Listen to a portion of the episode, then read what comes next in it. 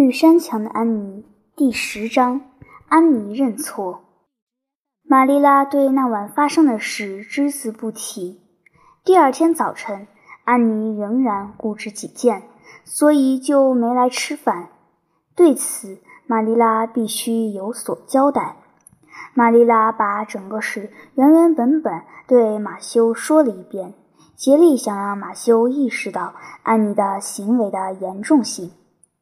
雷切尔·林德太太被教训了一顿，倒是件好事。她是个爱管闲事的长舌妇。马修宽慰地驳了一句：“马修·卡斯伯特，想不到你会说出来这种话来。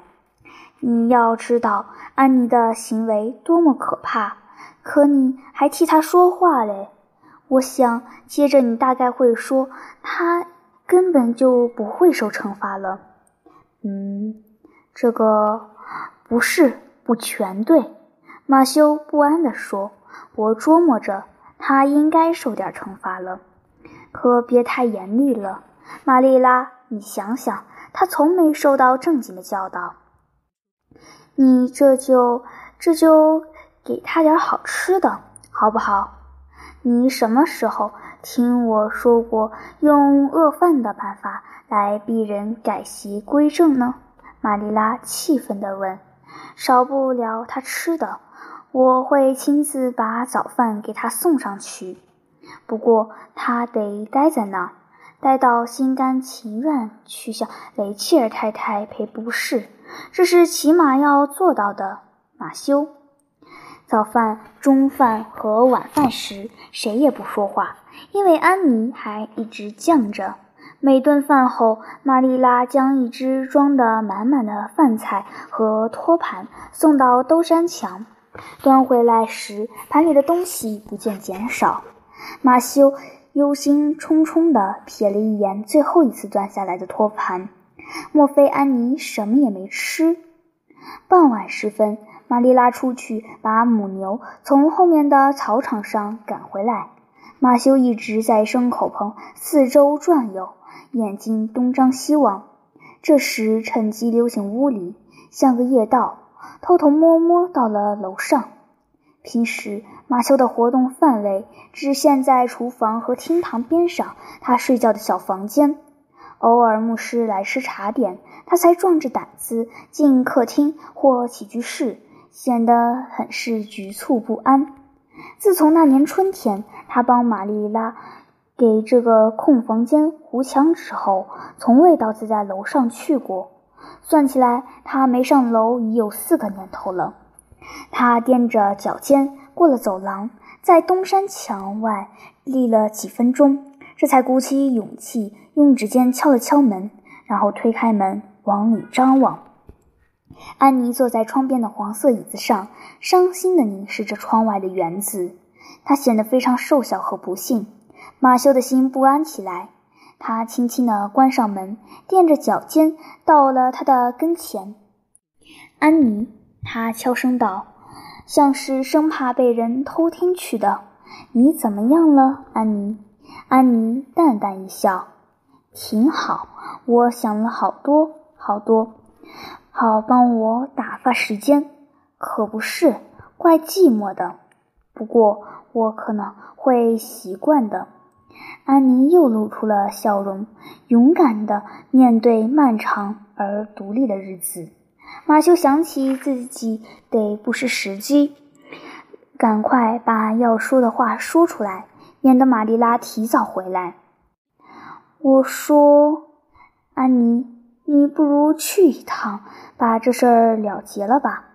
怎么样？”他悄声道：“事儿迟早总得要做。”你知道玛丽拉是个执拗的要命的女人，执拗极了。安妮，我说立马就去办完了，不就了结了吗？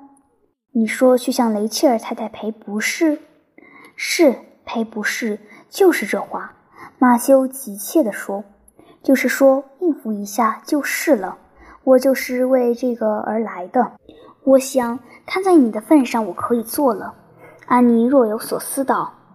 实说吧，说后悔，我现在真的后悔了。昨晚我丝毫不后悔，我实在是疯了，疯了整整一个晚上。我知道自己都干了什么，因为我一夜就醒了三次，每次醒来的时候我气得发疯。到了今天早晨，我的气全消了，我不再生气了，反而觉得更糟了。后悔已来不及了，我真为自己感到脸红。可是这会儿我还没去向雷切尔太太说这话的份上，那太丢人了。我已打定主意，情愿永远被关在这里，也比去赔布市强。不过我还是认为，还是为了你，什么事都肯干。要是你真的要我，可不是，我是要你怎么办？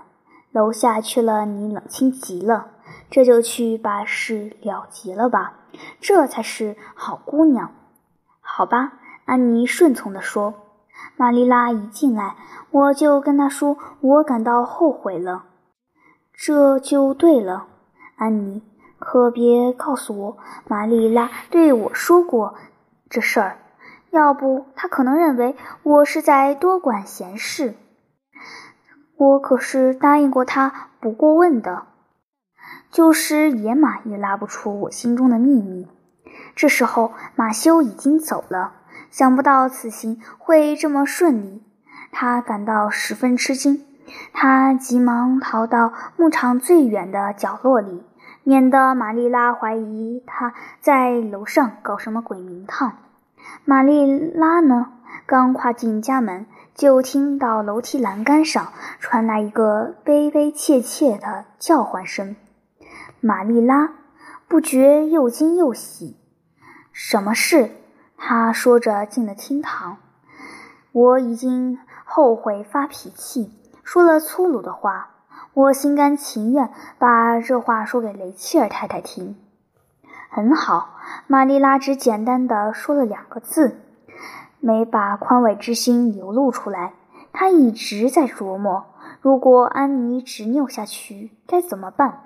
挤完了奶，我就带你过去。于是挤完奶，玛丽拉和安妮上了小路。玛丽拉昂首挺胸，得意洋洋，而安妮则没精打采，垂头丧气。不过走完了一半的路，像是着了魔似的，再也见不到安妮垂头丧气的神情了。她昂着头，迈着轻快的步子。仰望着夕阳映照的天空，焕发出一种压抑着振奋精神。玛丽拉看到安妮的这一变化，很不以为然。她这是去见被他得罪过的雷切尔太太，应该怀着温顺的悔过之心。可她不像。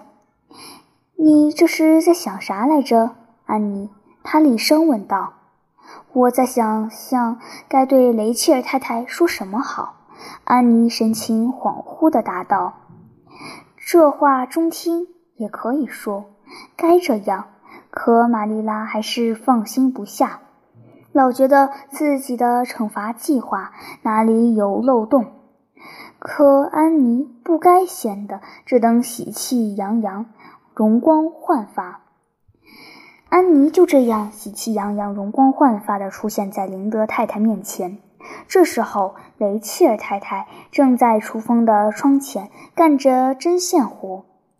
见了雷切尔太太，安妮的喜悦竟消失了，脸上的每一根线条无不露出悔过之情。安妮开口前，突然跪倒在雷切尔太太跟前，伸出双手，一副恳求之意。这情景把对方惊呆了。啊，雷切尔太太，我实在后悔极了。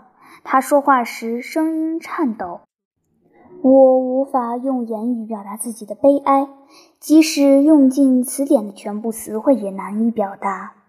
请你尽情想象一下，我对你的态度有多恶劣。我这是丢尽了我亲爱的朋友马修和玛丽拉的脸面，是他俩让我留在绿山墙。尽管我不是个男孩，我坏透了，是个忘恩负义的孩子。我该永远受到正派人的惩罚和唾弃。我因为你说了实话，就对你发脾气，实在太坏了。你说的是实话，你说的句句是事实。我的头发是红的，我满脸雀斑，长得又瘦又丑。我对你说的也句句是事实，可不该说出来。啊，雷切尔太太，求你饶恕我吧。但是你拒绝，那我就终生遗憾了。你总不愿让一个可怜的孤儿承受终生遗憾之痛吧？即使他的脾气坏透了，你也不愿吧？哦，我肯定你不愿的。求你说声原谅我吧，林德太太。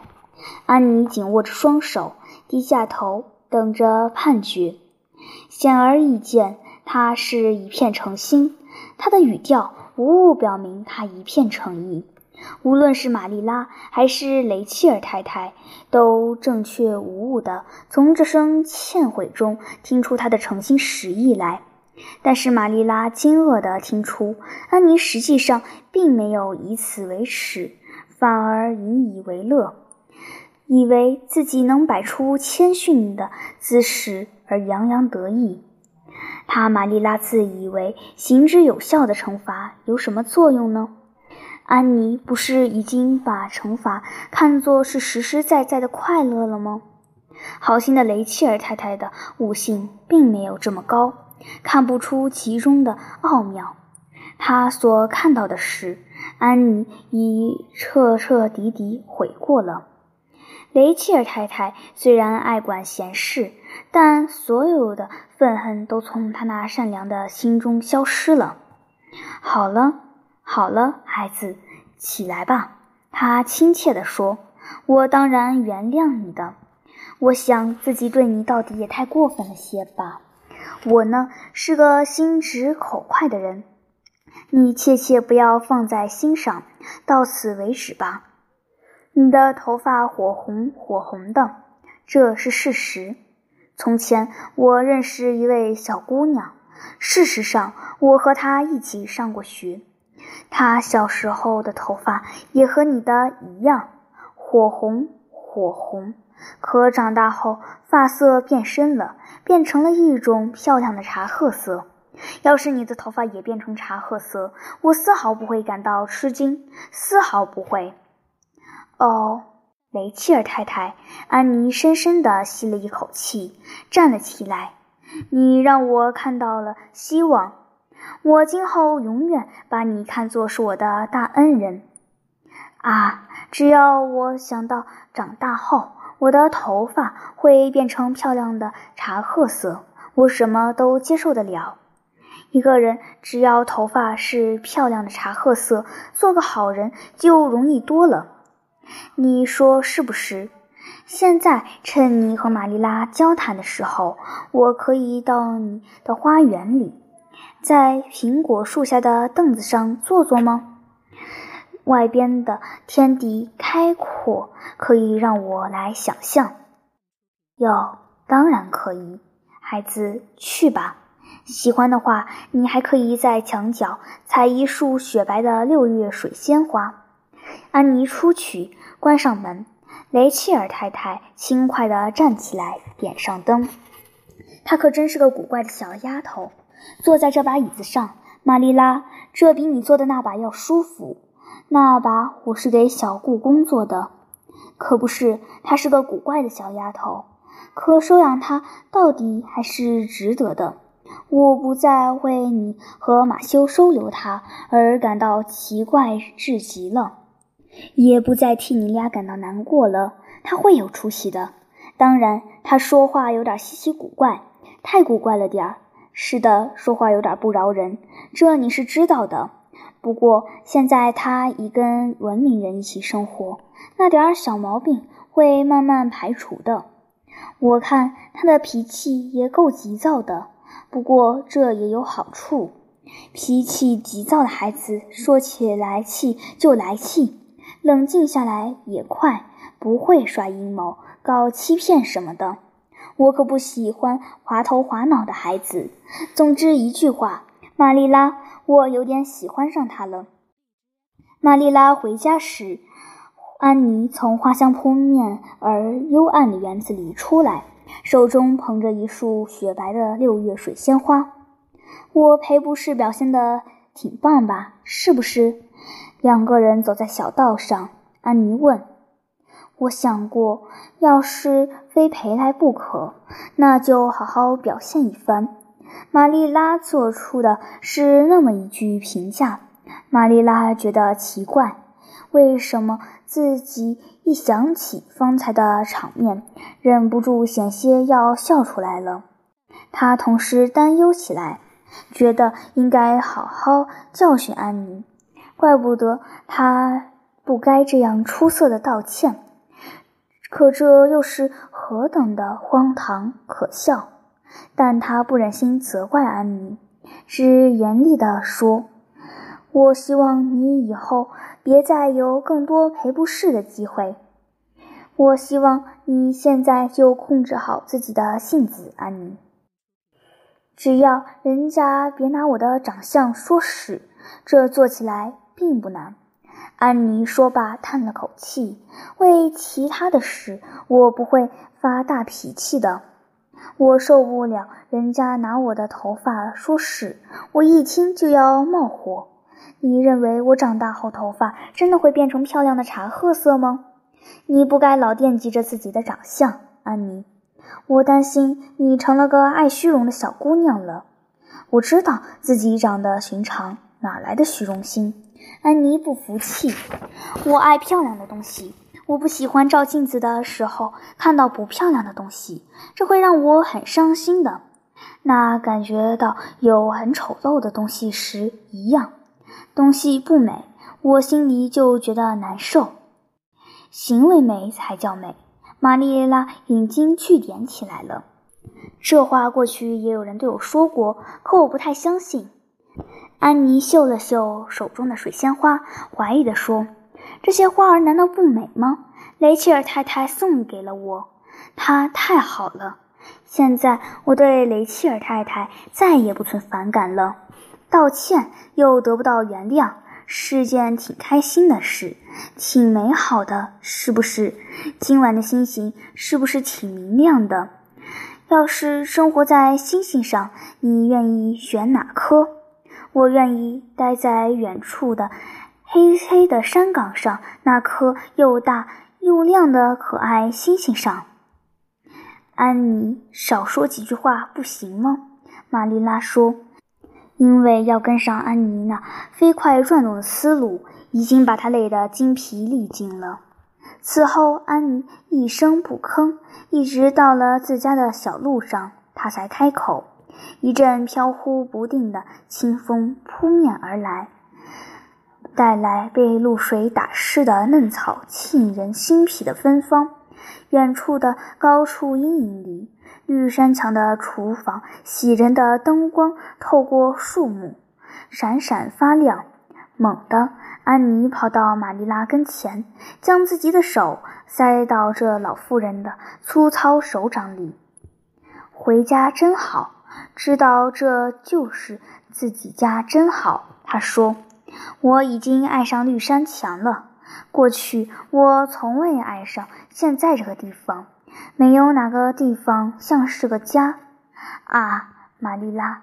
过去我从未爱上这个地方，没有哪个地方像是家啊，玛丽拉。我多高兴啊！现在我就能祈祷，祈祷起来丝毫不感到难过了。玛丽拉的手触碰到那只瘦削的小手，心里涌起一阵暖暖而甜蜜的柔情。也许他那从未品味过的母性的颤动，它使他既能感到甜美，又很陌生，搅得他心慌意乱起来。他赶紧给安妮念起《道德经》来，以便让自己激起情感，平复下去，回到正常的状态中来。